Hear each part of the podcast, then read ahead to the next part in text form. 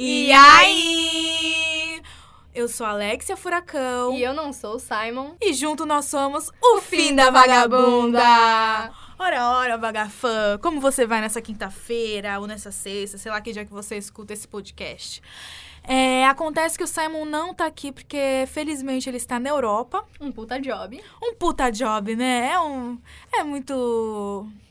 Como que é o nome? Bem sucedido, Muito né? bem Requisitado. um Requisitado job esse meu requisitado. companheiro de podcast. E aí eu achei que seria interessante gravar um episódio, um episódio sem ele só pra falar isso. Aí a gente combinou.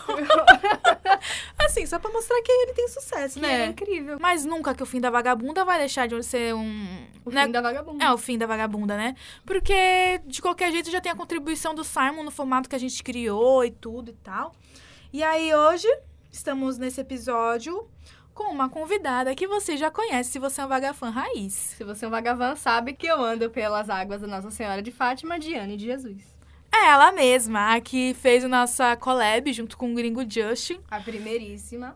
Talvez, quem sabe, apareça um gringo aqui hoje, porque a gente também tá em um lugar emprestado novamente, porque não sei se vocês sabem, o fim da vagabunda é muito orgânico. E eu e o Simon, a gente inventa pauta uma hora da manhã e vai gravar dentro do meu carro, ou a gente grava é, em outros locais que eu também não vou ficar revelando, É porque nós somos vagamóvel. secretos. É O vagamóvel, né? Pra quem não sabe, o nome do meu carro é Gretchen. Não que eu tenha uma habilitação. E pega nós, Detran. E é isso, a gente tá num estúdio que tem outras pessoas do outro lado e eles cederam. Muito obrigado, pessoas. Muito obrigada, moço. Que fala muito lindo ali e da gente às vezes. É, e, e tudo bem, né? Pelo menos a gente vai dar um, um show aqui. Uns coisas. Então, se vocês ouvirem algum barulho, barulho esquisito, é porque a gente tá num local que talvez é possível ter uma interrupção. É, eu fiz a nossa. Eu decidi fazer com a Jenny, porque a Jenny é muito minha amiga. E a nossa conversa flui, assim como a minha conversa flui com o Simon. Hum. Ai, que bom. Ui. Isso, amiga. Aí eu sei que eu achei que seria interessante. Aí eu pensei, vamos falar sobre coisas da consciência negra? Mas aí, será que a gente tem que falar mesmo? A gente tem, né? Mas eu acho que todo jeito a gente sempre fala. A gente já vivendo, a gente já fala sobre isso, né? É, então, vindo a gente já fala sobre isso, então a gente vai começar a falar e vai entrar nesse assunto. Mas vamos começar com a, com a minha pauta. Qual é a pauta, amiga? Fala. Segundas vezes, Diane, Segundas vezes, ó, ó. Uma referência ao ao primeiro, primeiro... primeiro feat. É, o primeiro feat. que Foi o primeiras vezes, a gente contou nossas primeiras experiências. Uhum. E as primeiras experiências são sempre aquele negócio esquisito, né? Mas e as segundas? As segundas talvez sejam os aprendizados da primeira, mas também não significa que seja boa, mas também a gente tem um aprendizado, então não vai ser tão ruim. Sim, tipo, primeira vez, né? Tipo, primeira vez pra tudo. Pode ser que nem a gente comeu coxinha. Mas e a primeira vez que a gente comeu coxinha no copo? Que foi diferente da primeira vez que a gente comeu coxinha no ragazo?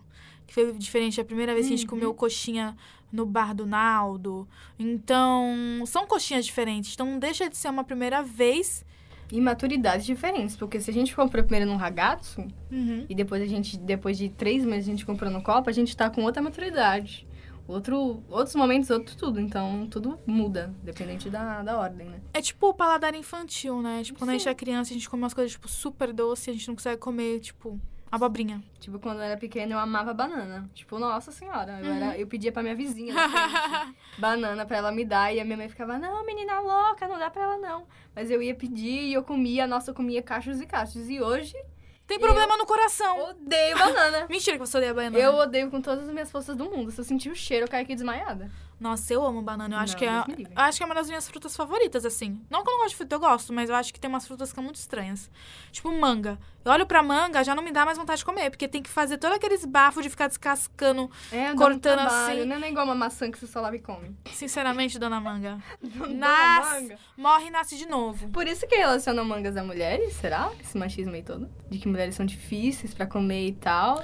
Uh, Militaches, eu tô Menina, parada. Nossa, eu tô passada. Mas é verdade, né? Tipo, teve, tipo, tem a música, né, do Elcio Valência, né? Não faço ideia. Da manga tá falando. rosa, eu quero o gosto. O doce? O doce. O do... Não E o sumo? amiga, não sei. Tropicana. Não sei, amiga. Ai, amiga, você não viveu a jambu como eu vivi. Ai, amiga, não vivi. Mas enfim, tem que ele fala da manga rosa, eu quero o doce e o sumo. Ou o gosto e o sumo. Eu não sei se eu tô cantando. Fica uma pesquisa pra vocês. Aí, se É, é aí ele fala da manga como se fosse o periquito, né? Hum, E Aí- rosa ainda. E rosa, né? Oh! Da manga rosa, quer dizer, a bucetinha branca, né? Da nossa Querida. Valença. Aí tem. Eu não lembro se é o seu Valença ou o Zé Ramalho, mas eu acho que é o seu Valença. Val... Oh, Valença. Mas ó, aí depois fala melão maduro. O melão maduro seria o peito, né? Que provavelmente. E saco de joá, que eu não sei o que que é saco de joá. Jaboticaba teu olhar noturno. Saco de joá deve ser a bunda. Será? É, outra parte sexualizada da mulher. É, né? Pele macia, carne de caju, saliva doce, doce mel, mel de urucum. Linda morena. De... Como que ela é morena? Porque a morena seria negra, né? É, a, morena da... E aí ela tem uma manga rosa que seria o pique. Hum, tá esquisito, né? assim. Ele quer, tipo, uma traquinas meia-meio. Tipo. Não, mas aí é mais fácil de encontrar num homem, porque Não, tem vários isso é pintos verdade, bicolor. Mas isso das traquinas deve ser muito verdade, porque ele quer... Tipo, não, eu pego uma pretona, eu quero... Nossa, eu gosto de Quero um uma bundão, preta. peitão. É um pretão, a- o estereótipo da mulata, que é Aham. totalmente sexualizado. Sim. Ai, a preta da bundona da peitão, de não sei o que, lábios grossos, mas na hora lá da parte de baixo você quer uma rosinha. Então tem essa questão do meio a meio. Diane! Se eles fossem construir uma boneca Lego de mulher, eles iam construir dessa maneira. Sem amiga. dúvidas, né? Sem Uhum. dúvidas. Se pudesse construir uma, uma boneca Lego de mulheres, é, eu acho que é, me- seria melhor se o Simon não tivesse aqui, mas não, não tá dando. Porque já pensou se o Simon tivesse aqui? Não ia dar pra conversar. Tadinho, ele ia ficar, não, ele ia ficar triste, Ele ia velho. ficar triste. Ele ia falar, poxa, desculpa, eu sou homem. Desculpe, sou homem. Me desculpa. Eu coloquei aqui na pauta toda a relação de sobre você e as descobertas que a gente tem numa relação em conjunto. Hum. É tipo quando você você tá pra escolher o que você quer fazer de faculdade e aí você não sabe exatamente o que você quer, mas você sabe o que você não quer, sabe? Tipo, Você sabe que você não quer ser engenheira, mas você não sabe o que você gostaria de fazer pro resto da sua vida, porque tem essa coisa, né? Tipo, ai, pro resto da sua vida. Mas de onde vem isso? Que a gente não quer fazer alguma coisa? Tipo, se a gente nunca fez, a gente, pra gente saber que a gente não gosta, a gente tem que pelo menos saber um pouco pra Uhum. gente saber que a gente não vai fazer aquilo. Tipo, Sim. advocacia. Ninguém quer porque sabe que tem que decorar a lei, tem que fazer não sei o quê, tem que mentir lá. Tipo, Tem você... que mentir. É, meu, advogado é muito mentiroso. Tipo, você tem um cara que acabou de matar 30 meninas de 10 anos e estuprou todas elas, e você é advogado de defesa. Você tem que fazer o bafo acontecer. Você tem que fazer o bafo acontecer. E é muito mais pesado do que em outras outras profissões que também tem mini corrupções. Às vezes Uhum. você tem um chefe, você tem que passar pano pra ele. Mas, mano, é diferente. Se todo o seu cliente for um lixo, sabe? Lixo. É, é- Isso mexe muito com a moral da pessoa, né? Como Exatamente. separar isso? Imagina um médico também, tipo, ter que salvar um cara que acabou de, tipo, sal... sei lá, estuprar a menina e ele foi baleado num tiroteio e você tem que salvar a vida Você tem dele. que salvar a vida desse cara, Tem né? que salvar a vida dele sem ter julgamento nenhum, porque Uhum. é uma vida. Uhum. E não tá errado, porque eu sou totalmente a favor, sabe aquela discussão que tinha antigamente? Sim. De, ah, se tiver é, um, ca- um policial baleado e um traficante.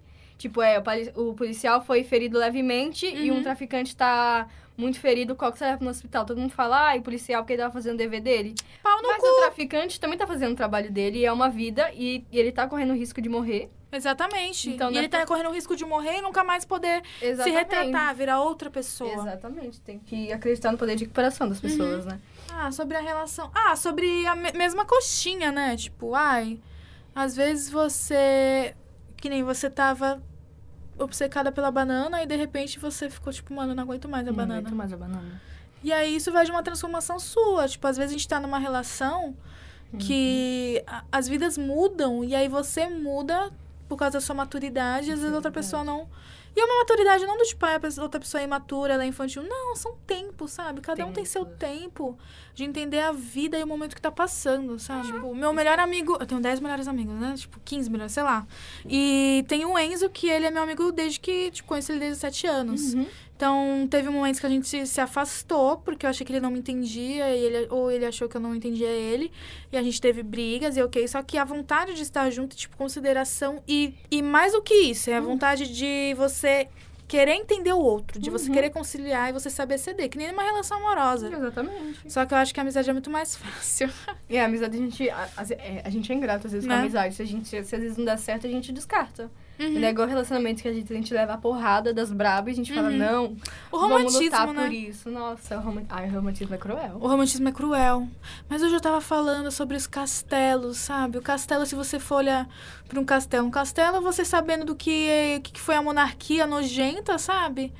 Você fica puto. Só que se você vai num castelo e você vê aquele pé direito enorme, Uhum. e apesar de todo aquele espaço, é tudo tão rico em detalhes, todas as gravuras na parede, as cortinas e tudo, é tão esplendoroso, tão magnífico, que tu fica, ai, como que eu não vou romantizar o castelo, sabe? Exatamente. Como que eu não vou ver aquele filme da Maria Antonieta que ela tá com uma, uma roupa de século XV e All Star? Ai, incrível! É muito lindo! Ai, gente. É sério, tipo, não tem como a gente não romantizar certas coisas na vida. E eu acho que isso vai muito também. A gente acabou de falar isso, né? Não, mas também De- isso vai de romantizar, vai da versão de quem contou primeiro. Porque quem contou a história, Como isso- assim? Isso vai muito da questão de também coisas negras e tal. É. Tipo, quem contou essa história da mulata sexualizada foi o homem branco. Uhum. Porque é ele que sobrou pra contar essa história. Uhum. Então, ao lado da história que vai ser contada, vai ser sempre de quem sobreviveu. o homem preto não sobreviveu pra contar Uhum. de que, tipo, sabe, que ele foi explorado, que ele foi estuprado, que não sei o que, que existem hoje mulheres ditas como mulata, entre Uhum. aspas, porque foi um estupro, não foi, sabe, foi algo totalmente consensual, Uhum. não foi consensual. E que, tipo, foi o homem branco que falou, não, a mulher é mulher boa é mulher peituda, é a mulher bunduda, que é a mulata que tem, que não sei o que, não sei o que. Se você vê isso, tipo, dos castelos, quem quem botou que essa visão aí perfeita de romantizar foi quem é dono do castelo, não é? Uhum. Quem construiu. Quem construiu vai falar, gente, olha lá, a melhor obra O do opressor, mundo. não o oprimido, né? Exatamente, amiga. Putz, caralho, que epifania! Não, é, tipo, isso faz total sentido, total né? sentido. Porque é como, por exemplo, se você é minha empregada, eu sou sua chefe e você é minha assistente. E aí a gente tá trabalhando em algum. fazendo um vídeo, como a gente sempre faz. Sim. E aí, eu, pra mim tá ótimo, porque eu jogo tudo nas suas costas. E aí teve que conseguir uma coisa su... Tipo, eu fico, sei lá, na parte criativa e eu fico tipo, nossa, porque eu quero, quero 10 mil cubos de gelo e um castelo dinamarquês na minha frente e uma roda gigante. 10 mil pessoas trabalhando de graça como figuração. E eu falo isso pra você e você vai atrás de tudo. E aí depois eu vejo tudo realizado. E eu fico tipo, cara, que esplendoroso, que incrível. E pra mim foi incrível, mas pra você foi horrível. Exatamente. E voltando à primeira pauta, a gente só sabe disso, tudo que a gente tá dissertando, porque a gente já teve a segunda vez, né? A gente já teve a segunda experiência para comparar com a primeira e a terceira para comparar com a segunda e com a primeira em, em sequência, a sabe? segunda só existe porque teve a primeira, né? Uhum. Então, e existe muito essa coisa da romantização. Tipo, você não vai entrar numa coisa que você acha que é furada. Então, é a mesma coisa quando a gente vai se relacionar com uma pessoa e às vezes a pessoa é lixo. A pessoa não escrota. Só que você não sabe, porque você não tem referência. Se você conhecer a pessoa no Tinder, se você conhecer a pessoa numa festa, se você conhecer a pessoa por acaso num ponto de ônibus, e aí você não sabe que é uma pessoa lixo, você pode acabar se relacionando e ter o seu romance e tudo, e a pessoa fazer uma coisa horrível com você. Porque você não tem referência, não é que nem quando um amigo te apresenta e o amigo consegue. Ou você conhece uma pessoa no bar e um amigo seu conhece e aí fala que pó, Ou quando você conhece uma pessoa que é amigo do seu primo, que apareceu na sua festa de 12 anos e, sabe? Uhum. É diferente quando você tem referências e as referências só podem ser construídas a partir da segunda, terceira, quarta vez. E aí eu acho que a gente pode entrar na próxima pauta quando a gente falou sobre isso. Porque referência é muito importante. É Uma coisa que tá tendo, por exemplo, referências negras fortes, positivas, referências LGBT positivas, eh, referências eh, feministas positivas. Mas feminismo não tem como ser negativo, eu acho. É, pra homem tem, né? Na cabeça de alguns tem como, mas, sinceramente, é, referências sobre coisas que existem, mas a gente não sabe que existe. É muito louco isso, né? Porque Uhum. existe o. Ok, eu sou, mas quando que eu descobri que eu sou? Porque a gente nasce uma folha em branco, de acordo com o John Locke ou o Hobbes. Alguma- Não. Não lembro quem era que falou, não. Filosofia básica. Mas eu não lembro quem falou. A gente nasce uma, um- uma folha em branco e o que a gente vai construindo é o que a gente vai sendo. Então, a gente já nasce com um pacotinho, né? Quando a gente, em questões de, de gênero. Uhum. Tipo, aliás, em todas as questões, mas a gente não conhece. A, a do gênero é bem explícita, porque Bem- tá na sua certidão, Bem né? posto, né? Você Bem nasceu posto. aquilo. É. Porque, por exemplo, se for questão de raça, dá para as pessoas tentarem te embranquecer dependendo de quem você é, ou sabe? Agora, você nasce você nasce uma mulher cis. E aí as suas referências é que você tem que ser dono de casa, e aí você tem que Estudar menos. estudar menos e sair menos. E você tem que se expressar menos, porque você tem que ser passivo, você tem que aguentar mais e ser mais paciente. Uhum. É, e você tem que manter o equilíbrio em tudo e manter a ordem em tudo. Você é organizada. E você nasceu para ser mãe, então você vai saber cuidar das outras pessoas. Uhum. Então, você nasce uma mulher cis, você vem com esse pacote. Imagina uma mulher preta, ela já nasce com muitos Uhum. rótulos, a mulher preta já. De que ela vai ter que ter. Assim, pelo pessoas de fora, as pessoas brancas olhando, ela vai ter o quê? Muitos filhos. Uhum. Ela vai ter. Vai casar com um homem branco pra ter que sustentar ela. Uhum. Porque se casar com outro homem preto, vai ser a pobreza toda só. É. Não vai ter nada na vida. Vai, casar, Coitadinho. vai ter que nascer um homem branco pra, pra embranquecer os filhos pra eles terem uma chance na vida. E também essa questão de ela tem que ser a barraqueira, Uhum. ela tem que ser a super passiva super mãe. Uhum. Então, até em novelas, né, a gente viu por muito tempo, é empregada doméstica, a Até sábia, hoje, até hoje. a que serve, né, a tia Anastácia. Nunca a, a Suprema, aquela ali, a- não é, nunca é a que manda, nunca é a que Não, tem o dinheiro. Mas quando, que, mas quando é. é, aquela que se é a má, acha. é a má, É a que é malvada, e ela é louca, ela é, ela é pirada, Uhum. ela é surtada. Que nem Sim. eu, que nem A eu. maioria dos personagens, quando tem um personagem negro, ele é muito colocado, não sei se também é visão minha. Ridicularizada. É muito ridicularizado. Tipo, se ele é um. um não vai, tem personalidade? A personalidade dele vai, tipo, ai, ele fica detonando os outros, ele fala mal, não sei o quê. Se, já em- tentando te impor que homem negro, mulher negra, criança negra, que gênero que for, Uhum. ela já vai ter esse indício de maldade. Gente, até a criança negra, né? Eu Até fico a criança passada. negra. Eles associam muito com o Saci, fica aquela coisa, ah, essa criança é o diabo, essa É, criança é meu. ridícula, essa criança é o ó, essa criança é tudo. Só que, meu, uma criança. Sim, não, eu fico assim. passando como, tipo, crianças de. Crianças negras, tipo, de 10 anos já são chamadas de menor. Sim, velho. Tipo, adolescentes negros, não existe adolescente negro, existe o adolescente que é o branco, se você olha na rua, e o outro é o, o negro é menor. Gente, eu fico passada. sabe? Marginalzinho, essa expressão me, me irrita muito, marginalzinho. Tipo, de que criança que já nasce em periferia já. Ai, nossa, olha o marginalzinho.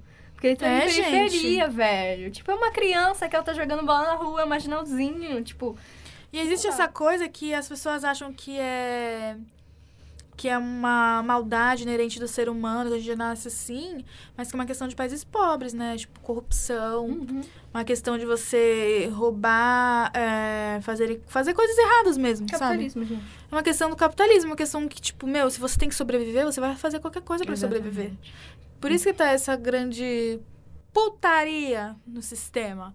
Porque, meu, é lógico, se você. Não, é horrível, né? Você ter seu celular roubado, mas, meu, se você quer dinheiro e você não tem. Você não é aceito dos lugares pra trabalhar, o que você vai fazer? Você vai roubar o celular.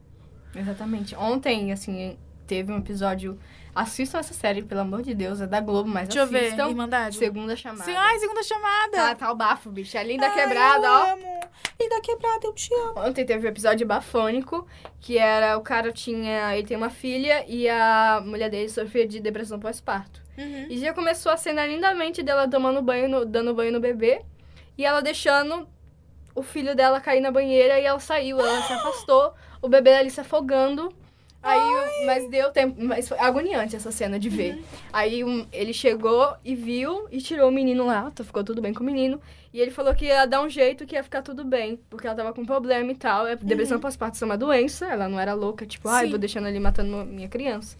E no final, decorrer, ele assaltou a escola que ele estava frequentando. Que segundo a chamada fala sobre segundas chances de pessoas mais velhas estudando numa escola. Que então é- tem gente idosa, Uhum. a travesti que é a, a linda quebrada, que estão tendo uma segunda chance de estudar e ser alguém na vida que hoje em dia não dá pra ser nada sem estudo, infelizmente, né, galera? É. Que então ele assalta esse povo da escola porque ele não tinha dinheiro, porque ele foi demitido, porque ele tava doente, mesmo com o atestado dele dando, ele foi demitido de ser motoboy. Então ele não tinha essa outra Sim. oportunidade de comprar um remédio caro pra mulher dele, Uhum. que ele tinha pra cuidar do bebê lá em casa, tá ligado? Que ele tinha que sair pra lutar, mas não tinha essa condição, então ele teve que assaltar a escola. Mas ele acabou sendo descoberto. Que triste, meu pai. Uhum. Ai, isso é tão real. Isso é muito real. Isso é tão real. Muito real. E ele até falou assim, é, eu não sou. Eu não sou ladrão, eu sou trabalhador que tá tentando uma forma de ganhar minha vida, de sobreviver. Uhum. E, tipo, ele nunca tinha feito isso antes. Tanto é que quando descobriram ele, ele ficou totalmente apavorado e tal. E dava pra ver o pânico que ele tinha, porque ele tava soltando as pessoas que ele frequentava todo dia, tá ligado? Isso é muito triste. isso é muito triste, Uhum. velho. E eu lembrei do Coringa. As pessoas estão se sensibilizando. É, então, porque, tipo, mano, eu já era sensibilizada com esse tipo de coisa, que é uma coisa que as pessoas tiveram que assistir Coringa, um filme da DC, para as pessoas entenderem essa questão de contexto social, de, de construção que a gente tá falando até agora. As pessoas têm que, têm que desconstruir o Coringa para as pessoas entenderem que uma pessoa ela pode ser ruim por causa do que a vida fez para ela. Uhum. E aí as pessoas estão tão tendo essa. Agora tudo é nossa, que nem o Coringa, né? E aí eu vi um post em algum lugar, que eu não lembro, desculpa, donas créditos, mas eu vi um post que era sobre o, um cara que ele teve o massacre da Candelária. Existia a igreja de Candelária lá na, no Rio de Janeiro. E teve um massacre lá. Lá tinha vários moradores de rua, de tipo 19, 18, 16, até 12, sabe? Crianças. A maioria eram meninos. E aí um dia teve um massacre. Eu não, não vou lembrar a- a- direito, mas teve um massacre lá e mo- morreu um monte de gente e várias ficaram feridas. Um desses sobreviventes, depois de muitos anos, e tipo, ele morava na rua já, porque sei lá o que tinha acontecido com ele, ele virou o, o sequestrador do ônibus 178. Tem até um filme, se eu não me engano. Sim, já vi. Então, ele na Wikipédia. E aí, tipo, é muito sobre o Coringa também, do tipo, mano, esse cara, ele surtou, ele foi sequestrar num ônibus e, tipo, ele acabou sendo morto e ninguém liga. Porque ele é negro, tipo, ninguém liga porque Uhum. ele era morador de rua, ele não veio de uma família importante, Orleans e Bragança, sabe? Ele não é o. Ele não é um ator da Globo que as pessoas vão se consolar. Ele não é Ayrton Não é Senna. um Caio Castro. É. Nossa, Ayrton Senna. Ele não é o Ayrton Senna. não é o que as pessoas vão ficar passando pra ver no, no- fazer filas de quadras e quadras rodando pra ver o, o caixão, sabe? Sabe quem, tipo, o, quando é homem negro que vai ser é, o homem negro playboy, Hum, é aquele que fez algum esporte, tipo Pelé. sim. O Pelé, quando ele morrer, galera, mas, tipo, quando o Pelé morrer, vai ter filas e filhas. Por quê? Todo mundo ligava a televisão naquela época pra assistir o Pelé. sim. O Pelé é o famoso, é o rei do futebol, é o mais de mil gols, é não sei o quê. E LeBron. James, LeBron James. Todo mundo conhece LeBron James. Sim. É um basquete, é um cara não sei o quê, não sei o quê, não sei o quê. Michael Jordan, todo mundo conhece também. Uhum. Agora vai um homem preto que fez um papel de, de doméstico numa novela da Globo. E A ele Vera morreu. Verão, quem é que foi no enterro da Vera Verão? Vera Verão, alguém? Alguém? Alguém? Quem sabe? Alguém sabe quem é Vera Verão? As pessoas não vão, sabe? Porque as pessoas, elas não, veem também o negro como intelectual. Uhum. E quando é pra ser intelectual, é pra falar sobre o racismo de novo, é pra falar tudo e ficar educando a sociedade num papel que a gente não deve ter, sabe? Porque existe esse estar, né? Do tipo, ai, eu estou com fome, aí eu posso escrever sobre a minha fome, a minha fome que eu estou sentindo.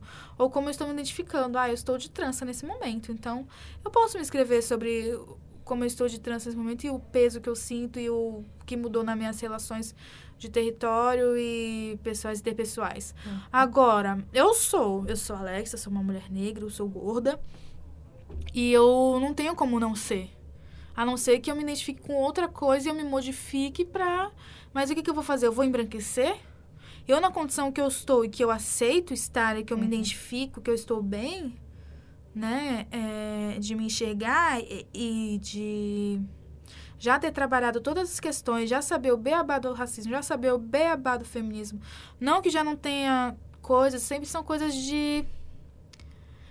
Que tem a serem descobertas e, e não devem não ser faladas ou não serem discutidas. Devem ser, porque parece que é muito, mas é pouquíssimo. É muito mais apagado do que qual- qualquer coisa. Mas o que, que há entre isso? O que, que há nos sentimentos de uma Alexia, de uma Diane?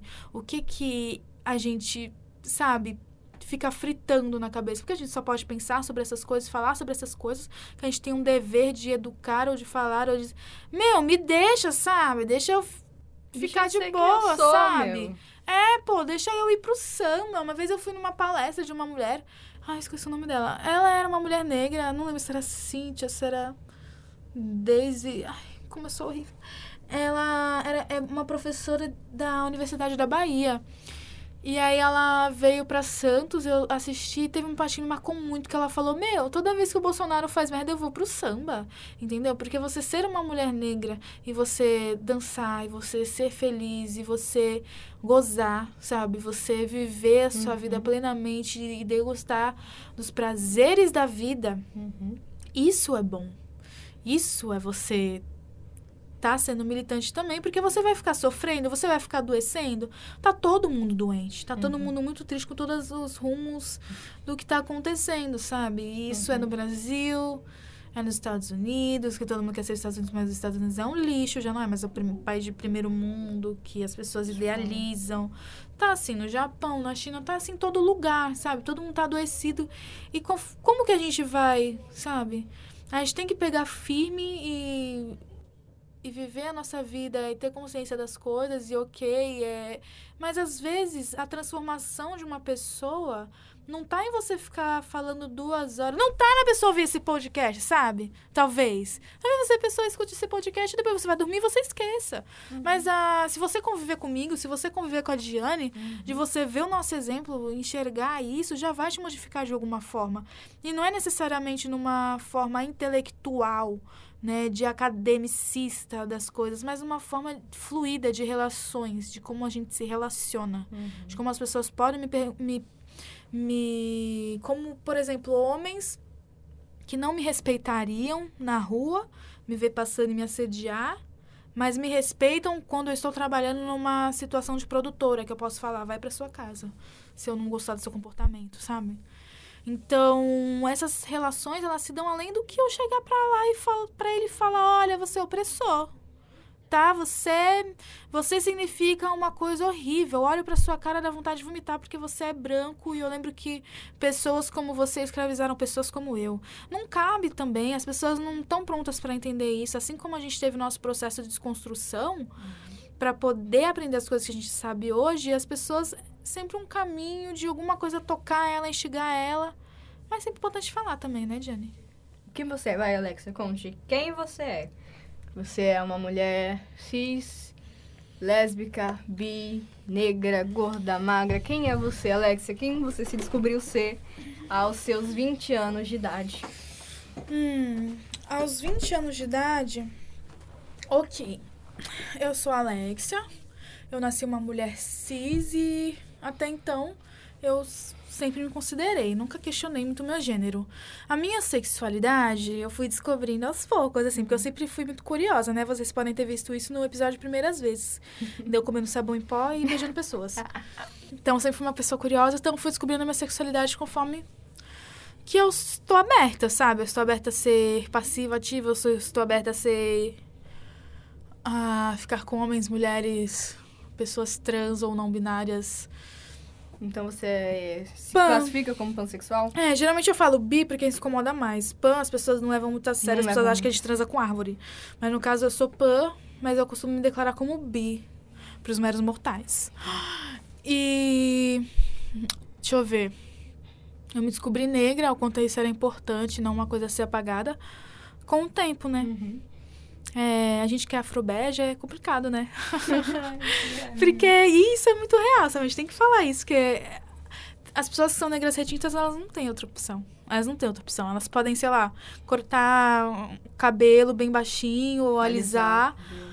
Só que, mano, tá na cor da sua pele. É muito mais forte do que a gente que é que a gente pode alisar e, sei Sim. lá, usar uma maquiagem, usar um pó um pouco mais claro na cara pra é complicado. E desde os tempos antigos, né? Quanto mais claro você era, mais dentro da casa você trabalhava, né? Uhum. Quando, quanto mais escuro você era, mais, mais fora, mais braçal tinha que ser. Se você Sim, era uma mulher mais clara, você tá, podia preparar até a comida deles. Uhum. Porque preparar comida para uma pessoa negra, nossa, pros brancos, era, nossa, olha só o privilégio que você tem. Você tá preparando a minha comida. Uau, né? Trejoli. Uau! É bizarro isso, amiga. É. E conforme eu fui descobrindo que ser mulher estava muito além do que de ser mulher, né? Ser mulher é uma construção. E, tipo, até uma coisa que eu descobri recentemente, assim, conversando com o Simon mesmo, da gente. Meu, a sexualidade é uma construção também, porque. Uhum. Por que, que eu me identifico como ativa ou passiva, ou mulher ou homem? E aí eu me eu quero ficar com uma pessoa que parece comigo ou não parece, ou eu acho que aquilo é o bom, é o gostoso, sendo que se a gente for olhar pra parte biológica mesmo, de, dos estímulos do corpo, meu, se eu ficar esfregando meu mamilo aqui, ele vai ficar duro. Se eu ficar esfregando meu clitóris, eu vou gozar.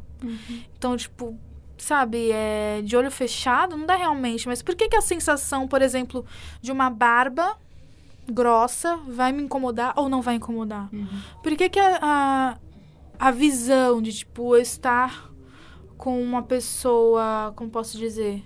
Uma pessoa pelada na minha frente, de uma. com, sei lá, um peito ou uma bunda, ou sem um peito, ou sem um peito, uma bunda, tipo, maior ou menor, ou um periquito, um pinto. Por que, que isso vai me excitar, sabe? Vai muito além. Isso dá nas nossas experiências também. É, eu acho que se a gente for. Que nem a gente tava falando antes, né? Sobre ah, a mulher preta procurar um homem branco. Cara, eu vi essas histórias de princesa, né? Vocês já, já viram que tem esse negócio de princesa, né? Dos Hum. castelos e tudo. É, eu gostava, tipo, de meninos loiros, brancos. Quanto mais loiro branco e olho azul claro, nossa, mais bonito pra mim era. E a, podia- a pessoa podia ser feia, sabe? Pra mim era incrível. Um, porque pra- é fora do comum, né? É fora do comum a gente achar pessoas assim no Brasil. Tipo, tão brancas, Porque tão, é tão brancas, tão, tão padrões, né? Tão, É. tão alemãs. tão tão eurocêntricas. Tão eurocêntricas. Perfeito, amiga. Uh, e essas. É, é fora do padrão, primeiro, né? É mais difícil de achar. E você vai achar que é uma coisa rara, que é uma pessoa rara e que essa pessoa é especial por causa do fenotipo dela. E segundo, porque, aliás, mais, mais, mais hum, importante ainda, mais explícito é a questão da pessoa de, tipo, não olhar para o homem negro como um homem que eu posso despejar o meu afeto, que merece o meu afeto Uou. né? E aí o homem branco, ele vai me salvar, velho. Ele é lindo, ele é perfeito. E se ele gostar de mim, nossa, mas por que ele gosta de mim? Porque eu sou estranha, ou porque eu sou assim, ou porque eu tenho pelos. Pelos. Tenho pelos, sabe? Pelos. Coisas tão simples. Coisas são- tão Nossa. simples. Que o meu nariz é largo, meu Deus. Por que, que ele vai gostar de mim? Oh, meu Deus. Então. Porque eu sou alta demais. Eu sou uma mulher muito alta, né? É. Eu sou uma mulher muito alta. Por que que uma pessoa mais baixa do que eu vai querer Vai me querer beijar? Uhum. Tipo, e, tipo, mano, por que a gente pensa nessas coisas, sabe? Tipo, não tem nada a Não ver. tem não- nada a Tem ver. 100% nada a ver. Tem 100% nada a ver. Porque, tipo, mano, o que, que tem a ver a pessoa ser mais baixa ou mais alta do que eu, sendo que existem várias posições pra você beijar uma pessoa? Só beijar, só beijar. É, mu é tudo sobre construção. E aí É tudo você. imagem, né? A gente é muito imagem. É imagético. Se, a gente, todos, todos os seres humanos fossem cegos, a gente teria esses mesmos padrões? Não, né? Porque aí seria a sensação, seria mais a coisa da barba, do pelo, do não pelo. Mesmo assim, a gente é crítico, né? Foda. É, então, Mas mesmo assim. o visual tá muito mais. Porque se, eu fosse cega, eu não ia ver que você, a cor da sua pele. Uhum. Assim, eu ia sentir que você é mais alto que eu. Mas alguma coisa, algumas coisas já iam ser cessadas, Sim, né? sim. Aí, mas aí teria a questão do toque. Aí é foda, não tem. É bem Uhum. foda o toque. É, a gente tem uma, um puta preconceito internalizado em qualquer sentido que a gente tem. O cheiro também da pessoa também. Mas o cheiro é muito. biológico. O cheiro é muito biológico, mas O- não, é biológico. biológico ou misógino, né? Uhum. Porque, tipo, muitos homens não gostam do cheiro da buceta. Isso é, é misoginia. Não, não é biológico. Sabe? O cheiro é biológico quando a gente tá falando de feromônio, não de Victoria's Secrets. É, que a lavanda cheira cândida, caralho. É, então. Não veja, vai. Então, é... Eu acho que... Eu, eu acho que esse exemplo da altura foi muito bom bom. pra esmiuçar essa coisa de como a construção da nossa sexualidade também tá pautada na cultura. Porque a cultura é a família da nossa família. Então, tipo, na minha casa, minha mãe tem a louça pra visita, sabe? Tipo, que não é aqueles prato f- fundo Na de, minha sabe? também. E na sua Copo casa também vidro. tem. Então. Na sua casa também tem, porque isso é uma coisa cultural. Uhum. E a nossa cultura é a, nossa, é a família da nossa família, porque na nossa família a gente tem as primeiras referências. E todas as famílias meio que têm niveladas as mesmas referências. É que nem as religiões, né? Que, tipo, tem o Buda, e aí tem o Jesus Cristo, e tem Deus e tem Oxalá, e, e é, tipo, meio que parece a mesma coisa ali. Aham. Só que as pessoas falam que são coisas diferentes. Uhum. E eu não sei se é, porque são coisas muito Quem específicas, acredita, né? acredita, espirituais e pessoais. Mas se você for olhar pra construção desses personagens, de história, é muito parecido, né? Uhum. E que, que eu tava falando antes da religião? Sobre a cultura, né? Os costumes, né? Esses costumes. Então, existe isso. isso- já é construído. Então, construíram na Alexinha, que na verdade era pretinha. você- Eu falei sobre isso no. Aham. Falei, né? Falou. Que então falaram pra Pretinha que ela era pretinha. E isso não era um problema até as pessoas falarem que certas coisas eram feias nela. E aí ela tem que modificar, e depois da modificação ela tem que renaturalizar Uhum. Pra chegar no, na Uhum. pessoa bonita que eu estou agora. Então essa questão da altura sempre foi uma coisa tipo, ah, eu tenho que gostar do cara alto, porque o cara alto é tipo. É o homem ideal. é o homem ideal pra mim, porque eu sou assim, então eu tenho que ter uma pessoa específica pra mim. Uhum. E, tipo, não tem nada a ver isso, sabe? E como a gente perde oportunidade por causa disso, né? Tipo, de não se jogar até nisso. Tipo, eu tenho que ter uma. No caso dos homens, eu tenho que ter uma menina baixinha. No caso das mulheres, eu tenho que ter um cara alto. E esse, esse é só a primeira camada de, de várias coisas que. E também o sexo, né? Tipo, o sexo mesmo. Ele. Acho que a gente já deve ter falado isso num outro episódio, mas é sempre bom falar. Tipo, as pessoas. Elas aprendem a transar vendo pornôs super misóginos e reais. É irreal aquilo, sabe? Eu tava conversando com uma amiga ontem. É totalmente irreal. Porque, mano, dá pra ver que as pessoas não estão gostando, sabe? É muito E é nítido um- fingimento, né? Tem... É, tipo, um bagulho desengonçado, sabe? Você vê uma pessoa chupando a outra, você fica, nossa, coisa desengonçada, ou que coisa forçada, agressiva. É, agressivo, é algo muito sex...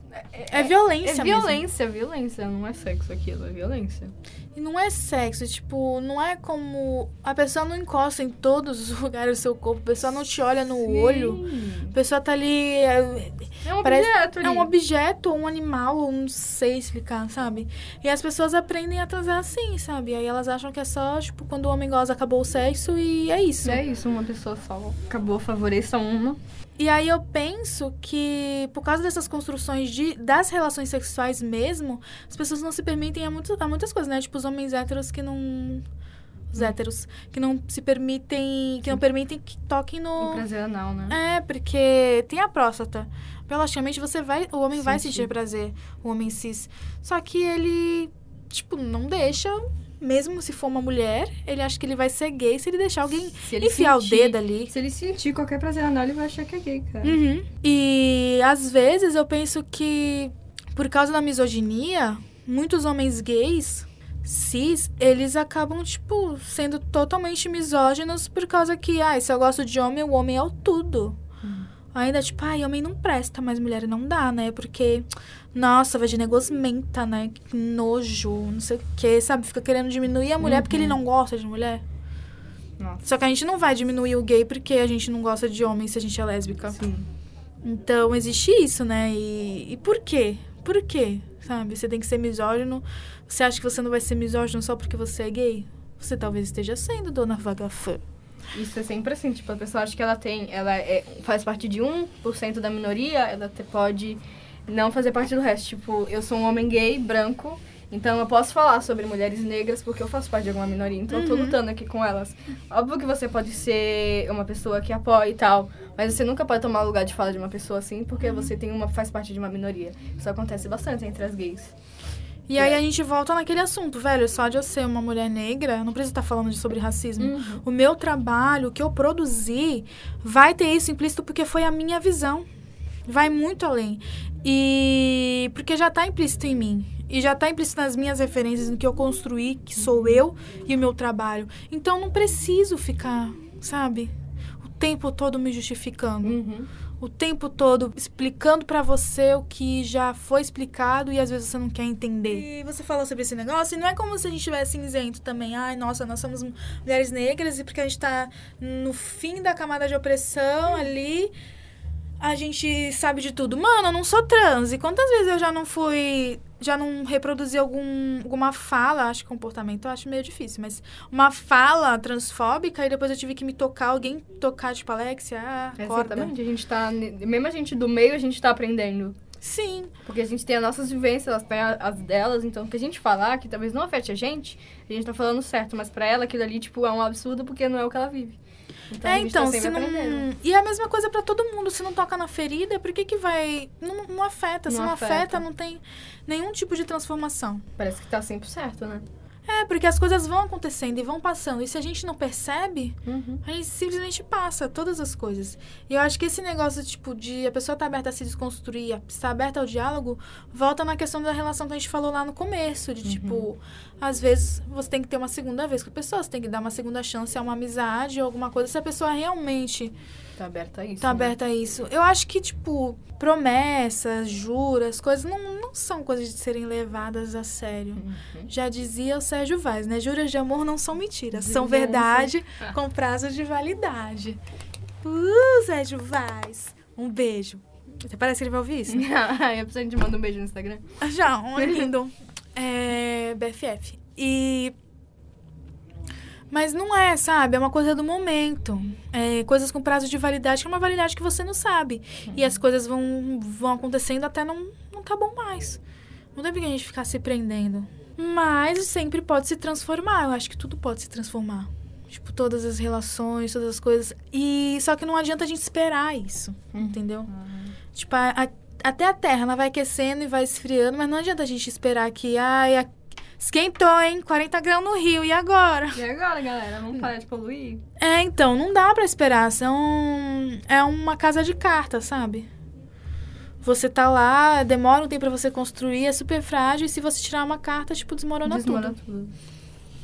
Diane, Diga. agora fala sobre você. Quem sou eu? Quem é você, Diane? Ih, querida, vou entrar em assuntos delicados que as pessoas, talvez, que me conhecem agora vão ficar chocadas sobre. Será que vão ser grandes revelações de? Diane de Jesus aqui? Será que ela não anda só pelas, pelas águas da Nossa Senhora de Fátima? Será que ela anda... pelo sangue. Hum, kkk. Mas então, quem sou eu? Diane Beatriz, para Diane Beatriz. poucos que sabem meu nome. Dona Diane Bia. Beatriz, Dona Bia. Bia não, Bia quando é todo mal. Tá tudo bem. Mas então, eu, Diane, uma mulher cis. Mas é, é uma questão delicada, porque assim, é. Tá aí a parte que ninguém sabia. Hum. Eu acho. Assim, é uma loucura da minha cabeça. Por favor, pessoas trans que estão escutando isso, me corrijam depois ou, ou me chamem no Instagram, a gente pode conversar sobre isso.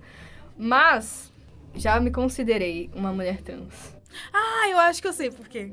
Porque, assim, desde pequena, essa questão de identidade de gênero, de papel de gênero, sempre foi muito imposto na minha família. Uhum. Então, sempre que. Eu sempre gostei de, de brincar, ser livre e não importar o gênero que eu sou. Tipo, não é só porque eu sou menina que eu vou deixar de correr.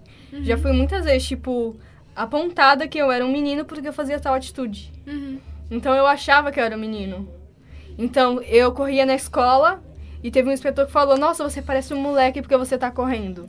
porque você tá Porque correndo. eu tô correndo, tipo. Aí, aí naquilo, aquilo ficava na minha cabeça. Uma criança, tipo, que não sabe de nada, que existe esse tipo de questionamento. De que pra mim, tipo, ser homem, ser mulher não era ter vagina, não era ter. estar, tipo, relacionado à genitália da pessoa. Pra mim nunca esteve relacionado a isso. Pra mim é é aquilo que ela representa, é o que ela é. A expressão de gênero. Exatamente. Então, se o cara falou que eu tô correndo é coisa de menino, então era um menino. Se eu gostava de jogar bola, então eu era um menino também, porque eles falavam que coisa de jogar bola é coisa de menino. Uhum. Na minha casa, tipo, eu sempre fui uma pessoa bruta, Uhum. menina delicada.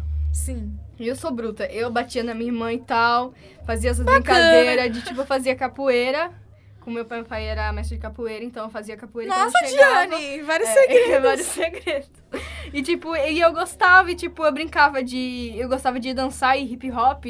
Dança hip hop é uma dança mais masculinizada, é uma coisa mais de rua, é Uhum. algo mais de favela. Então, favela Sim, é sinônimo de homem maloqueiro. sim. Então eu tinha esse jeito. Então na minha casa eu era imposto que eu era uma pessoa assim, entendeu? Que eu era um menino. Eu tenho uma entrada, sabe aquelas entradas que homens têm? Aqui. Uma linha V. Bio- biologicamente, isso é, é masculino. Uhum. E a minha irmã falava, nossa, você tem isso aí, que isso daí é de homem. Então eu pensava que eu era um menino. Uhum. E eu, eu- eu nunca tive. Eu fui começar a ter peito com 12, 13 anos. Então, pra mim, biologicamente, eu fui começando a me conquistar como mulher ao longo dos anos, que eu fui me sentindo Na mulher aos poucos. puberdade? Porque eu fui me sentindo mulher aos poucos. Quando o meu peito começou a crescer, eu me senti mulher. Quando eu menstruei, que era quase chegando aos 14, eu fui me tornando mulher aos poucos, entendeu? Uhum. Meu cabelo eu já deixava grande porque eu já me sentia. Cabelo, pra mim, era. era Porque antigamente eu deixava meu cabelo sol, meu cabelo preso. Uhum. E depois que eu comecei a deixar solto, eu me tornei mais mulher. Uhum. Parece que, tipo, todos esses símbolos femininos e estereótipos fez o que me, me sentisse que eu não era uma mulher trans, entendeu? Sim. Que eu não fui me tornando uma mulher aos poucos. Isso é, isso é muito bizarro, porque na cabeça de uma criança, você falar, tipo, apontar pra ela. E mesmo ninguém me falando que existe esse negócio de transexualidade e tal. Questão de gênero, isso é muito louco. Uma pessoa. Você sabia da sua transformação Exatamente. Tipo, é muito louco isso, você apontar porque ela é um menino, porque ela tem tal coisa. Tipo, esse negócio ver aqui. O que, que tem a Uhum. ver, sabe? E hoje, tipo, eu olho e falo. Eu, eu, às vezes, tipo, já cheguei a me questionar um tempo atrás de que se eu, se eu era um homem trans ou não, Uhum. por conta do meu biológico, porque eu tenho o meu maxilar é quadrado.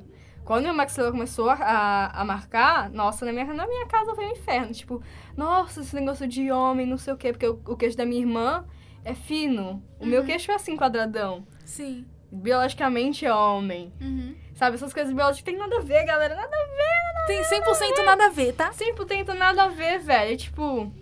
E essas pequenas coisas foi me, me falando assim, nossa, eu sou um homem e eu tô me tornando uma mulher trans aos poucos. Uhum. E eu só fui tocar e disse que isso tinha nome depois que, tipo, eu assisti um documentário de uma mulher trans que ela foi se descobrindo, tipo, não, é, é a, a Jessie lá, que ela é uma criança, ela é trans de criança porque a família apoia. Ai, sim. E se eu começava a acompanhar isso, eu falo, nossa, eu sou igual a ela. Assim, eu sou igual a ela, porque, tipo, na minha cabeça era muito isso, que o que as pessoas falavam era a minha verdade. Aham. Não, eu não me reconhecia Sim. de uma certa coisa, sabe? Isso é muito louco. Tá vendo? Revelações, amiga. Eu tô chocada com as revelações. Revelações. É, O que mais? é muito sobre autoridade isso, né? Uhum. Tipo, ah, você tem que fazer isso, isso e isso, porque você tá virando mocinha. Então você tem que beijar um menino, porque se você não aparecer namorandinho com um menino de mão dada, Uhum. você é sapatão. Exatamente. E, tipo, e não era nem uma questão de... Eu realmente me identificava como um menino. Eu, eu até falava que eu andava, meu pai anda, anda de samba canção em casa. E eu colocava samba canção e eu falava, eu, eu sou igual ao meu pai. Hum. Sabe, eu sou igual ao meu pai. E isso me fez questionar se hoje eu não sou um homem trans. Uhum. De ter atitudes meio, sabe? Uhum. Óbvio que estereotipadas, isso não tem nada a ver, galera. Mas, assim, se eu não sou um homem trans por causa do meu biológico, isso fica na minha cabeça. Eu sei que é, talvez seja transfóbico isso, até peço Uhum. desculpas, eu não sei se estou falando certo, podem me corrigir, por isso que eu tô falando. Eu não sei de tudo, não sei da verdade. Mas se eu, se eu não me sinto dessa forma porque as pessoas me impunham, isso porque isso ficou na minha cabeça, então eu sempre me questiono qual é o meu gênero. Assim, hoje, dia dia 13 e tal, às 8h52, eu me considero uma mulher cis. Sim. Mas antigamente era um questionamento Uhum. básico. Mas a minha sexualidade, tipo, sempre foi, mas nunca assumidamente, claro. Eu sempre também outra coisa. Sigilosa. Outra coisa também que eu fui me descobrindo aos poucos, eu era totalmente homofóbica. Hum, kkk. Que é homofóbica internalizada com a gente mesmo. Uhum. Chegava a falar, tipo, pra mim mesmo que eu preferia morrer do que ser, do que gostar de mulher, do que decepcionar minha família. Diane, essa que Diane de- morreu mesmo. Essa dia morreu mesmo, vixe. Morreu. Eu pref- preferia, tipo, morrer do que falar pra minha mãe que eu gostava de mulher, do que destruir a minha família, do que gostar de louco, outra né? mulher. E, tipo, a primeira vez que tava todo mundo tinha saído de casa, só tava eu sozinha. E eu tinha 16 anos. E eu falei, eu sou bissexual. E eu gritei assim na minha casa. E pra mim aquilo foi. Libertador, né? Foi libertador, mulher. Nossa, tipo, ali eu me senti, eu falei assim, não, agora eu posso ser quem eu sou pro mundo. Uhum. E quando eu me assumi, fui assumir, tipo, pra todo mundo, assim. Eu, eu comecei a namorar com uma menina. Passada! E as pessoas falaram assim, ah, você tá namorando? Tô. Com quem? Uma mulher. E todo mundo ficava chocado, porque eu nunca tinha falado. Eu sempre negava. Se você me perguntasse, eu falava assim, não, pelo amor de Deus. Nunca na minha Nunca vida. na... E de um dia pro outro, literalmente, tipo, voltei das férias já voltei namorando com uma menina. Passada. Então, o pessoal já foi, tipo, hum. Então, já foi, tipo, tudo muito direto. Mas antigamente, nossa, sempre foi... Pra mim, foi, sempre foi uma luta a minha sexualidade. Uhum. Mas aí tá uma questão de descoberta com a gente, né? Por que, que a gente aceitava os outros, tipo, ter muito amigo gay, pra, as pessoas terem amigo gay é. Não sei, as pessoas têm como amigo gay. um Status troféu. desconstruído, É um né? puta troféu. Ter você tem um amigo gay, nossa, amigo gay, mas e você? Tipo, você se aceita? Do jeito que você é? É, então. E você, meu anjo? Então.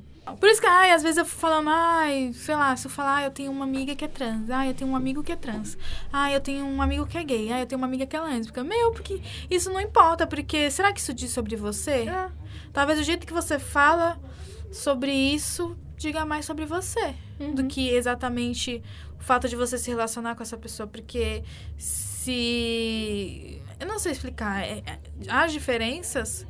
Mano, você não merece um troféu se você tá sendo gentil com uma pessoa que é diferente de você. Você só merece nada. Que é sua obrigação. É sua obrigação respeitar, cara. É. E como mulher, mulher negra, Hum. essa é a mais difícil, amiga. Outra, outra revelação pra você e para o mundo. Eu sou uma mulher reveladora. É porque eu não falo muito de mim, então tudo que eu falo, as pessoas ficam assim. "Por que ela Gente, eu fala tenho que falar. mim?" Gente, quando eu comecei a sair com a Jenny, eu ficava puta. Eu olhava pra cara dela e falava, mano, você não vai falar? Tá todo mundo falando, todo mundo se expõe. Você não vai falar nada, garota. É que eu Porque- não. É, então, porque, tipo, eu sou uma pessoa exposta, né? Olha o podcast que eu faço. Fim da vagabunda. Então, eu, eu tô ali, e se eu tô falando com você, eu quero que você fale pra mim também. Se for uma roda grande. Porque eu não aceito as pessoas ficar só ouvindo. Entendeu? Porque eu tenho muito essa questão do tipo, ai, pra que, que você quer ficar ouvindo os bafos do outro e não quer falar? Mas é um processo, sabe? É que nem sair do armário. E aí eu ficava muito puto que a Jenny não, não falava nada. E agora ela tá falando tudo aqui pro, pro Brasil. Logo pro Brasil, né? Aliás, pra França, porque a gente viu que a maioria das pessoas que ouvem o nosso podcast é da França. Eu vi, bicha. Oui, oui, oui, oui. Eu acho. Oh, é, como que é? Bonjour, très jolie, bien fait ça. Ai, eu não sei essas coisas aí, não. Mas olá.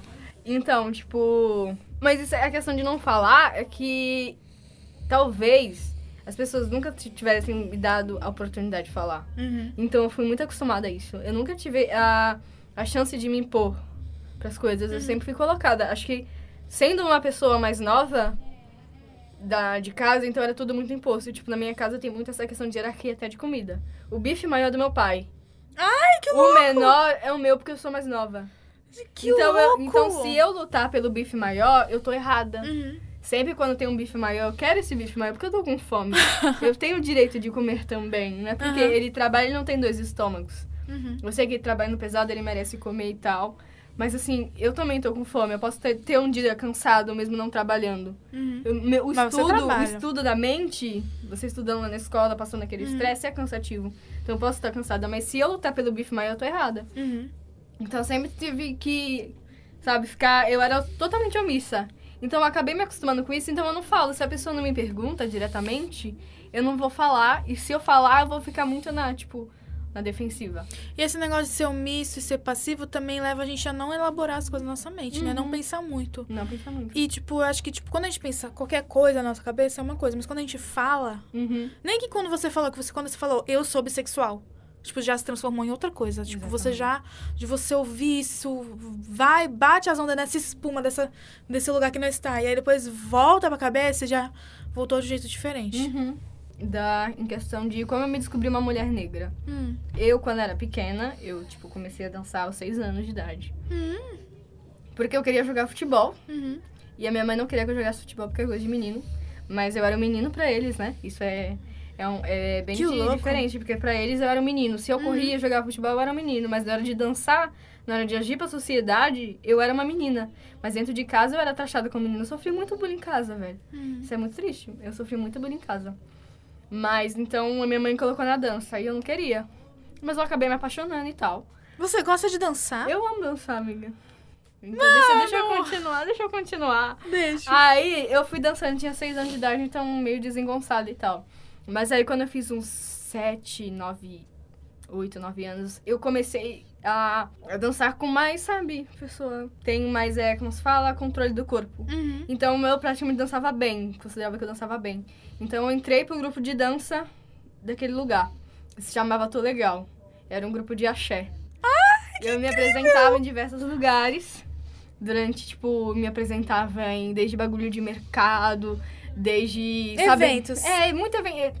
Sabe o bagulho do sambódromo, quem é Aham. da ZN sabe, dancei muitas vezes lá. Passada. Aí, de lá, eu tinha uma produtora que ela conseguiu a gente para uma produtora de televisão.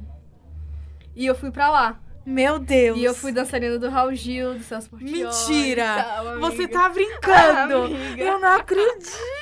Eu não acredito. Você não me falou isso. É, amiga. chocada! Eu tô chocada! Exatamente. É uma dessas dançarinas aí de, de palquinho. Ai, me choque, de... Ai, me choca. Gente, eu não sei nem o que falar. Só que nem tudo é flores pra mim conquistar esse lugar. Hum. de dançar em ter programa de televisão era um puta processo. Porque essa produtora, ela era branca, do olho claro, e era uma agência de televisão. Então você tinha que dançar pra você conseguir ir na televisão. Então tinha vários coreógrafos diferentes. Uhum. E você, tipo, ia. Era super caro, né? Porque ia 70 reais por mês, fora figurino, fora essas coisas. Ah. É muito caro. Assim, você fala hoje não é nada, mas naquela época era muito caro. Então, tipo, a gente começava lá, tinha que aprender a coreografia hoje, pra no final mostrar pra ela, pra ver quem iria pra São Paulo. Porque a gente, quando era criança, falar ir pra São Paulo era tipo, a gente tinha vencido É. na vida. É. Porque a gente ia gravar. Pra tudo gravar era tudo em São Paulo. Então a gente, ai, quem coisava ir pra São Paulo. Meu Deus, a gente se crescia. Só que assim, uma menina preta, cabelo duro. Eu andava com meu cabelo amarrado de trança. Então, claramente, se o seu cabelo é amarrado e você é uma criança negra, seu cabelo é duro automaticamente Uhum. para as pessoas. Então, meu cabelo, sabe o solzinho, o famoso solzinho que as pessoas Sim. falam? Eu tinha muito que prender porque senão eu não era escolhida. Tantas vezes eu tive que começar a alisar meu cabelo cedo. Eu fazia meu, minha sobrancelha aos 9 anos já. Minha sobrancelha era feita com os 9 anos, porque eu sou uma, uma, uma pessoa muito peluda. Meu braço é peludo porque eu raspei, porque meu braço era peludo e eu raspei pra se encaixar nos padrões pra ir pra televisão. Então, meu, meu- braço hoje é muito peludo porque eu raspei e ele cresceu grosso. Mano, pra ir pra televisão. Vai pra televisão. E, tipo, é... Quantas vezes eu não tive que alisar meu cabelo? Eu passei química no meu cabelo aos 9 anos. Pra ir pra Mano. televisão. E mesmo assim ficava. Uhum. Porque o cabelo, o cabelo crespo, é, não passa o chapinha, tipo, sem muita química, ele não vai ficar que nem um dia uma pessoa cabelo liso branca. É aquele liso que as pessoas querem, aquele liso escorrido, aquele liso brilhoso. Uhum. Que é outra textura. Sim. Então, ele ficava aqui na frente com armado. Aí ela pegava meu cabelo, passava gel, ela mesma pegava e amarrava aqui, assim, atrás, passava pela orelha, colocava aqui atrás pra ver se ficava bom. Mano. E, tipo, e muitas vezes eu não fui escolhida, eu fui uma das últimas a ser escolhida pra ter ir pra televisão por causa do meu cabelo. E sempre quando chegava a menina, hoje, ela chegava hoje, eu tava lá, tipo, eu fiquei de lá uns 4, 5 anos. A menina chegava hoje, loira, branca, desse tamanho assim, tipo, ela era muito mais nova do que eu. Uhum. Ela, tipo, toda desengonçada, não pegava coreografia, ela ia pra São Paulo no outro dia, menina. Que o cabelo dela era liso, ela era branca e eu ficava muito chateada. Cores e pensava- botas total. eu pensava que o problema era comigo, assim, em questão de, tipo, eu não dançava bem. E a minha mãe, ela, ela sabia, mas ela nunca me falou disso. De que isso era racismo e tal. Eu só vim descobrir depois de grande, quando eu me empoderei e tal. Que eu sabia, eu falei assim, nossa, aquilo lá é racismo. Mas como, como que você teve esse start? Quando eu tive esse start, quando eu tava, sabe, me questionando, estudando sobre o que é racismo, de como, tipo, as meninas negras sofrem desde pequena de que elas têm que alisar o cabelo pra se enquadrar. E eu falava, mano, eu sofri isso. E foi em que momento da minha vida? Quando eu dançava. Porque eu tinha que alisar pra mim ir pra São Paulo, pra mim. Tipo, gravar na televisão, coisa que, sabe, não faz sentido, gente. É, é muito. É- isso me emociona muito falando, sabia? Que é algo que eu fiquei muito. Eu fiquei até os 14 anos dançando. Sim, eu fiquei até os 14 anos dançando. Pra TV? Hum, assim, Ou em geral, assim? em geral, geral, geral. Eu parei de dançar lá pra televisão foi em 2012. Por aí. Quando a minha mãe não aguentou mais e falou, não, a gente vai sair, eu super concordei. Eu fui pra televisão algumas vezes, depois de, depois de muito tempo eu tive que provar ao meu suor de Você estar deve ter lá. cinco vezes melhor. Exatamente. Ai, que dor. Eu tinha que chegar, chegar lá cedo, porque era em Praia Grande, eu moro na Zona Noroeste. Tinha que pegar o ônibus super lotado. Meu pai, na época, não tinha carro, só depois, na metade, ele, ele conseguiu ter a carta dele, o carro dele, ele levava a gente. Eu tinha que chegar lá cedo, embora muito tarde, dançando pra pegar a coreografia que nem uma fudida. E, e o cansaço E físico o e mental. né? cansaço mental e aquele negócio, não, eu tenho que dançar, eu tenho que conseguir, eu tenho que conseguir. Tanto é que me chamavam de sorrisinho, porque antigamente pra... Até hoje, se você vê as mulheres do Faustão, elas são obrigadas a rir porque é bonito. Então a gente tinha que ficar assim. E meu sorriso sempre veio fácil. Aham. Sempre fui uma pessoa muito sorridente, então me chamavam de sorrisinho. E uma das coisas de, de um encanto meu de dançar era isso. Eu ganhava as pessoas pelo meu sorriso. Uhum. E depois de muito suor, de muito, muito tempo explorada, eu comecei a ser um exemplo para as meninas que estavam lá. Teve Que uma bizarro, época, né? teve uma época, tipo, já era bem no finalzinho, quando Uhum. já ia pra sair. Ela pegou, me colocou na frente, virada pra elas e falou assim: "Ah, vocês têm que ser que nem ela. E, tipo, na hora ali eu tava assim, normal. Mas depois eu chorei tanto, porque, tipo, parece pouco, falo assim, nossa, que metida. Nossa, que metida, ela tá ali assim e ela vai chorar depois, mas, tipo, eu lutei tanto pra aquilo, sabe? E, Uhum. e eu chorava. E, eu tipo, não sabe, não é, não é algo muito normal, não deveria ser normal. Era uma criança. Uhum. Totalmente explorada, então. Mas o que importa é que você já me viu no Raul Gil, no Portioli, Dani Pink e você não sabe. Passada, eu tô muito chocada. Isso é, é a parte boa da minha vida, assim, que pelo menos eu fui lá, eu dancei, arrasei e estou aqui hoje. E por que, que você parou de dançar? Porque eu cansei. Eu cansei, assim, tipo, eu queria outras coisas, tipo, seis, desde seis anos dançando e tendo totalmente explorado. Eu não tive infância direito. Uhum. Então, desde eu comecei a fazer o axé, eu entrei pra quatro grupos de dança. Eu fui do Tu Legal, depois fui- pra esse grupo litoral, depois eu fui pro Arte no Dique, que eu fui pra minha quebrada fazer balé, sim. Balé de balé maré, balé sim de quebrada.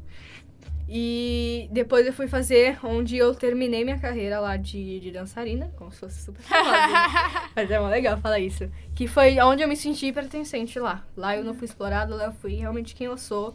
Tinha muitas meninas negras que, sabe, fodas. Acolhimento, que né? exatamente nasce a Jovem Arte, professor Clodoaldo, um beijo se você estiver escutando isso. Um beijo. Você é maravilhoso e que ele acreditava em mim, velho. Uhum. Eu saí, teve uma hora que eu parei e ele ia atrás de mim no Facebook e falar, não, você vem aqui dançar comigo. Hum. Porque você é incrível e tal, tal. Entendeu? Não era que nem outra que precisava do meu dinheiro, tinha que dar meu dinheiro pra mim conseguir alguma coisa. Lá não, eu Sim. ia de graça e eu era foda, e é isso. Uhum. Reconhecida. Mas é estranho como a gente, a gente só se reconhece negra depois desse sofrimento, né? Nunca é, tipo, eu tô me olhando no espelho, nossa, como eu sou bonita, uau, eu sou negra. É, só depois que você É do pergunta, nossa, mas né? por que, que eu tô sofrendo isso, sabe? Exatamente. Isso é, Poxa, é será que eu sou tão ruim assim? Por que, que eu sou ruim? Por que, que eu nasci Uhum. ruim? O que, que de ruim Por que, que eu não consigo isso? Por que, que será que eu não Por consigo quê? isso? Isso era, é muito, era muito presente na minha cabeça. Por que, que será que eu não consigo? Eu não sou boa? Uhum. Eu não, sou, eu não danço direito? Então eu vou me esforçar mais. Eu vou ficar mais olhando. E eu, eu desenvolvia táticas Uhum. pra mim com- pegar a coreografia mais rápido. Pra mim me sentir que eu ia conseguir. Uhum. Mal sabia que era a cor da minha pele que tava me influenciando isso. Era o meu Sim. cabelo. Se eu tivesse nascido branca, do olho claro e meu cabelo liso, eu já Uhum. ter- eu teria sido a primeira a entrar lá. Mas não foi assim que aconteceu. Eu fui uma das últimas. Sabe que quando eu era criança, bem pequenininha também, eu queria ser bailarina, né? Que eu achava lindo. Era princesa e bailarina, né? Barbie me instruiu. Aí eu pedia muito pra minha mãe, só que a minha mãe nunca me colocou. E ela não me colocava, ela falava que, ela, que era cara, então, que eu achava que era porque eu era pobre e eu não podia dançar. E, tipo assim, eu era pobre e eu morava no Gonzaga, que é um bairro muito nobre aqui da cidade. Tipo, um dos mais nobres, assim. Só que eu morava lá porque meu pai era zelador, então tinha esse conflito, porque eu tinha algumas coisas boas que as pessoas davam, assim, e tal. E também estudava numa escola pública boa, porque era ali no bairro do Gonzaga, então tinha que ser boa. E os- as escolas de balé lá perto era tudo caro. Então, assim, nunca pude fazer balé. E depois, quando eu cresci, a minha mãe falou que, tipo, filha, eu não te coloquei no balé porque você era gorda. E eu sei que as professoras de balé iam pegar muito pesado com você. E você não ia conseguir, sabe? Tipo, você- eu não ia conseguir não por causa de uma capacidade minha, mas porque também não iam ter Não te dá oportunidade. não iam me dar oportunidade. Então, minha mãe poupou de sofrer o que você sofreu, Uhum. mas que eu também queria muito. E, tipo, não sei dançar. Tipo, eu sei dançar do meu jeitinho, né? Mas eu não sei dançar como uma bailarina, como você sabe dançar. Uhum. Porque eu fui poupada desse, desse sofrimento por causa da minha mãe. Então, olha que loucura, né? Uhum.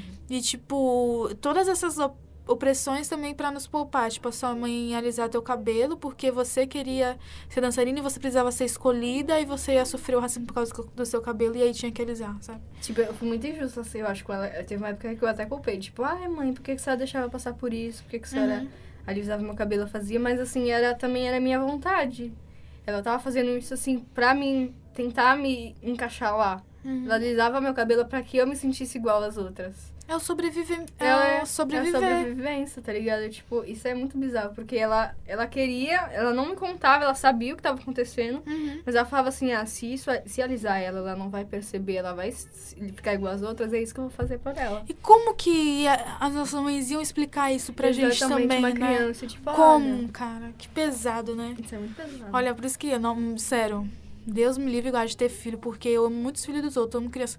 Mas imagina, educar é uma coisa muito pesada. Ah, É muito pesada. Esse mundo, então. Então, Então, mais um, um processo de, tipo, descobrimento meio de sexualidade.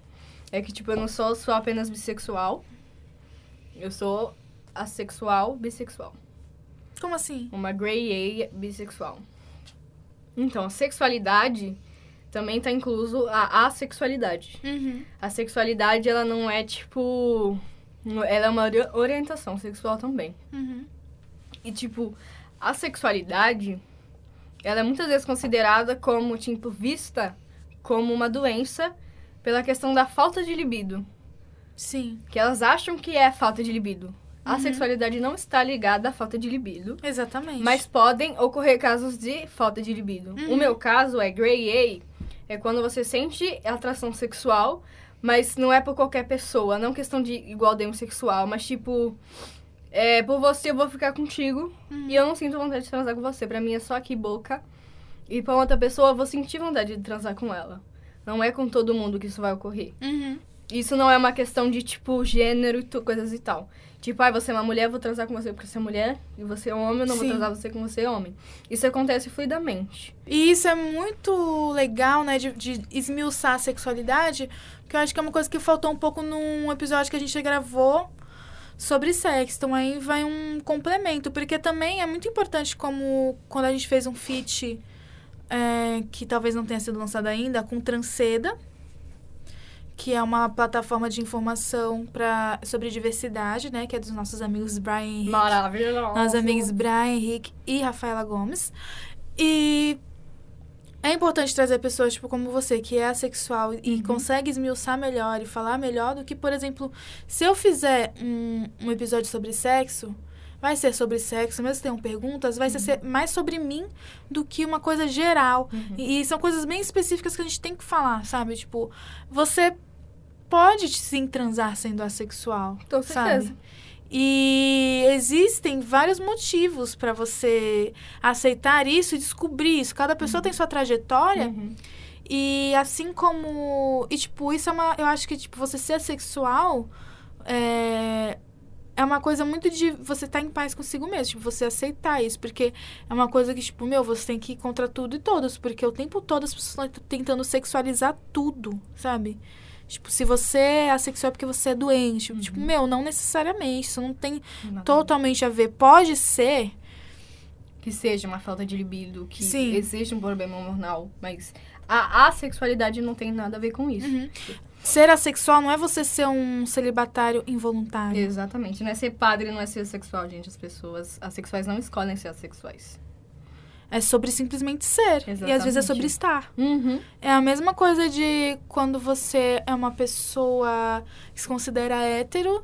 E aí, no meio do caminho, você, ah, não, sou homossexual. E aí, depois você fica, meu, na verdade, eu não sou homossexual. Não tem que me encaixar na, na caixinha do homossexual. Eu posso ser bissexual ou pansexual. E... Ou até assexual, sabe? Ou demissexual, ou qualquer outra coisa, sabe? Às vezes a gente entra numa- sai de uma caixinha pra entrar em outra. E eu acho que é muito sobre isso. E a sexualidade, tipo, a sexualidade é uma questão, talvez uma das mais não aceitas. Uhum. Porque, assim, o sexo está presente em qualquer outra orientação sexual. Sim. Gay, hétero, todo mundo sabe que todo mundo transa. Todo mundo transa. Esse, Sim. esse é o tabu que, que ninguém aceita da sexualidade. Porque todo mundo transa. E como assim você não transa? Como assim você não sente vontade de transar? De independente de quem for, tipo, de você vai ser homem, de mulher, não sei, nananã. Como você não vai sentir essa vontade? Então, você achar uma pessoa pra se relacionar com você é muito mais difícil. Sim. Porque, assim, a pessoa que é alossexual, alossexual é quem é sexual, que gosta de, sente atração sexual. Uhum. Então, como eu vou achar uma pessoa que é alossexual que vai me entender, que ela vai sentir a vontade de fazer sexo comigo e eu não vou querer, e ela vai entender isso com o quê? Entendeu? Então é muito, é muito difícil. Como eu me descobri, foi tipo. É, o menino tava, a gente tava ficando, já tinha um bom tempo já. Uhum. E ele queria muito transar comigo. E eu ficava, ai, não sei o que lá. Eu, ah, legal, vamos. Mas, tipo, nunca acontecia. Eu nunca sentia vontade. E não era vontade de, tipo, não está na hora. Eu nunca tive essa questão em mim de ter, de estar preparada. Uhum. Era sempre uma questão de, tipo, eu não quero, eu não estou sentindo tesão agora. Uhum. Tipo, ai, tocou ali, mas, tipo, não estou sentindo. Ele está todo empolgado e eu não estou sentindo. Sim. E tem muitos sexuais que eles sentem prazer. eh, Sexuais, eles transam sim. Eu sou uma sexual e eu transo, mas não quer dizer que isso não me faz menos assexual. E como assexuais se masturbam também. Uhum. Você ter o prazer consigo, com a sua mente, você ali sozinho, é algo mais prazeroso do que com outra pessoa. Sim. Porque ali com você, o sexo com você é melhor. Porque, tipo, você entende as suas vontades. Você se conhece. Você né? se conhece, você sabe onde tocar. E não é porque você é sexual, porque aí você não sente prazer porque o outro não sabe te tocar. Uhum. Não, é porque eu estou ali comigo. Eu, eu, o prazer comigo é melhor do que estar com outra pessoa, talvez. E isso não tem a ver com insegurança. Não tem nada a ver com insegurança. Não tem a ver com insegurança. Hum, hum. É totalmente ao contrário de, às vezes, uma pessoa. Você me corrija se eu estiver errada, mas às vezes uma pessoa, ela pode. Ela pode ver a nomenclatura sexual e ela entender, ah, eu sou assexual, mas na verdade ela é uma celibatária involuntária Hum. ou voluntária por causa de alguma coisa que aconteceu, sabe? Do tipo, eu posso. Eu sou uma mulher e aí eu transei com homens e eu não gostei. Ou f- qualquer coisa, tive experiências ruins. Sejam mais graves ou menos graves. E aí eu gosto de mulheres, mas eu não aceito que eu, ace- que eu gosto de mulheres, por exemplo. Sim. E aí eu, eu me denomino assexual. Mas na verdade não é assexual, é uma condição que você tá por causa de outros fatores. Sim, exatamente. É totalmente diferente dessa paz de você, de você. Ok, eu não gosto disso, eu gosto assim, e, tipo, não me encaixo nesse certo modelinho, e, tipo, sabe? Isso Uhum. Sim. é ser assexual. Eu acho que você tá Exatamente. dando uma boa explicação, porque as pessoas, elas confundem muito, Muito, muito. exatamente. Celibatário é quando você escolhe não fazer sexo. Uhum. Então, se você sofre alguma violência sexual na infância que talvez te impeça de ter relações sexuais com outra pessoa, não te faz assexual. Porque se você sente a vontade, se você quer se relacionar sexua- sexualmente e você não consegue por algum fator, eu acho que assim não tem nada a ver com você é, ser assexual. Talvez, talvez até nem celibatária. Talvez é a pessoa realmente não consegue se Uhum. relacionar sexualmente com outra pessoa. Sim, tipo quando as pessoas têm questões com o corpo. Com o corpo Pessoas, totalmente. né, anoréxicas, Hum, existem pessoas que têm, casos né, distúrbios alimentares Uhum. ou distúrbios de como se vê. Uhum. Então a pessoa não se sente bonita e aí ela não vai transar com outras pessoas. E ela acaba pegando esse rótulo de assexualidade pra ela. Uhum. Por não me sinto à vontade com o meu corpo, então eu sou sexual. É isso. Uh, kkk. Não, assim, pode até ser que você seja. Não, não tem problema Uhum. nenhum com isso, do que você ser é, ruim, é, não se sentir bem com o seu corpo e ser sexual. Isso pode Sim. acontecer diversas vezes. Eu não me sinto segura 100% com o meu corpo, Uhum. mas eu transo. E isso não faz, sabe, não tem uma relação nada com a outra, entendeu? E aí, e, e tudo bem também se você achar que você é sexual hoje e amanhã você não Não se se sente mais, sabe? Eu, eu, me- eu hoje, ó, que horas são? Dia 13, às 9h18, eu me considero bissexual. Uhum. Me considero pansexual. Eu me considero os dois porque eu acho que eu passei entre os dois. Mas eu realmente não tenho uma marra com gêneros. Tipo, realmente. E, ne- e não sei nem explicar se é expressão de gênero. Não sei explicar. E também não é demissexual porque eu não tenho muitos critérios. Mas também não é também só a falta de critérios, sabe? Não é do tipo, ah, eu sou safada. Uhum. Também sou. Mas não é só isso, sabe? Uhum. tem a ver com não dar muito valor a essa questão de gênero, sabe? É- são outras coisas, é aquele borogodó, né? É o borogodó. É o borogodó. O que que faz a pessoa arrepiar a tua espinha? Uhum. O que que faz? Entendeu? Então, vai muito disso. E aí, que nem a Pablo, tipo, a Pablo Vittar, teve uma época que ela tava se hormonizando porque achou que era Que era trans. uma mulher trans, e na verdade não. Tipo, entendeu que é um homem gay. E Tudo Uhum. bem um homem gay se vestir com roupa de mulher, Afeminada. a ser afeminado e, tipo, se vestir com roupa de mulher, entre aspas, estou fazendo aspas não está sendo gravado, então Ah. aspas, entendeu? Porque não existe isso, sabe? Querendo ou não, é uma construção social. Tudo que a gente tá falando é uma construção Doença social. E se a Pablo não se sente uma mulher trans, mesmo você lendo como a travesti Pablo Vilar, como Uhum. dizem os, os biruliros, Uhum. entende?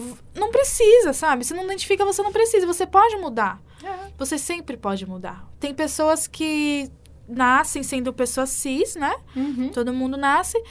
É, se descobrem, às vezes, vai, no caso de um homem cis, se descobre sendo gay, né? Tendo desejo por homem, aí depois descobre que, na verdade, aí por ser afeminado, talvez, ou gostar de maquiagem, ou gostar de alguma coisa, ai, sou uma mulher trans, e depois pode caminhar pra se entender como uma pessoa não binária, sabe? Do tipo, você também não precisa seguir esses rótulos de preciso usar a maquiagem, preciso ter jeitos, trejeitos femininos e preciso Exatamente. meu, seja você. E você vai mudar. São transformações naturais da- das pessoas conforme o que vai acontecendo na sua vida.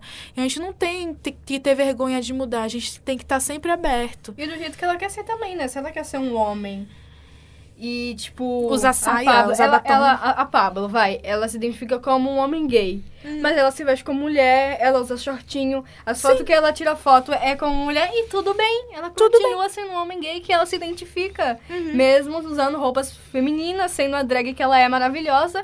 E isso não faz, tipo, não deixa de ser o que ela é, tá ligado? A verdade dela. Ah, se ela é um homem gay, ela tem que agir como um homem gay. O que, que é um homem gay? É, quando tá desmontado, tem que É. agir que nem um homem gay. Eu- Meu. O que, que é um homem gay pra você?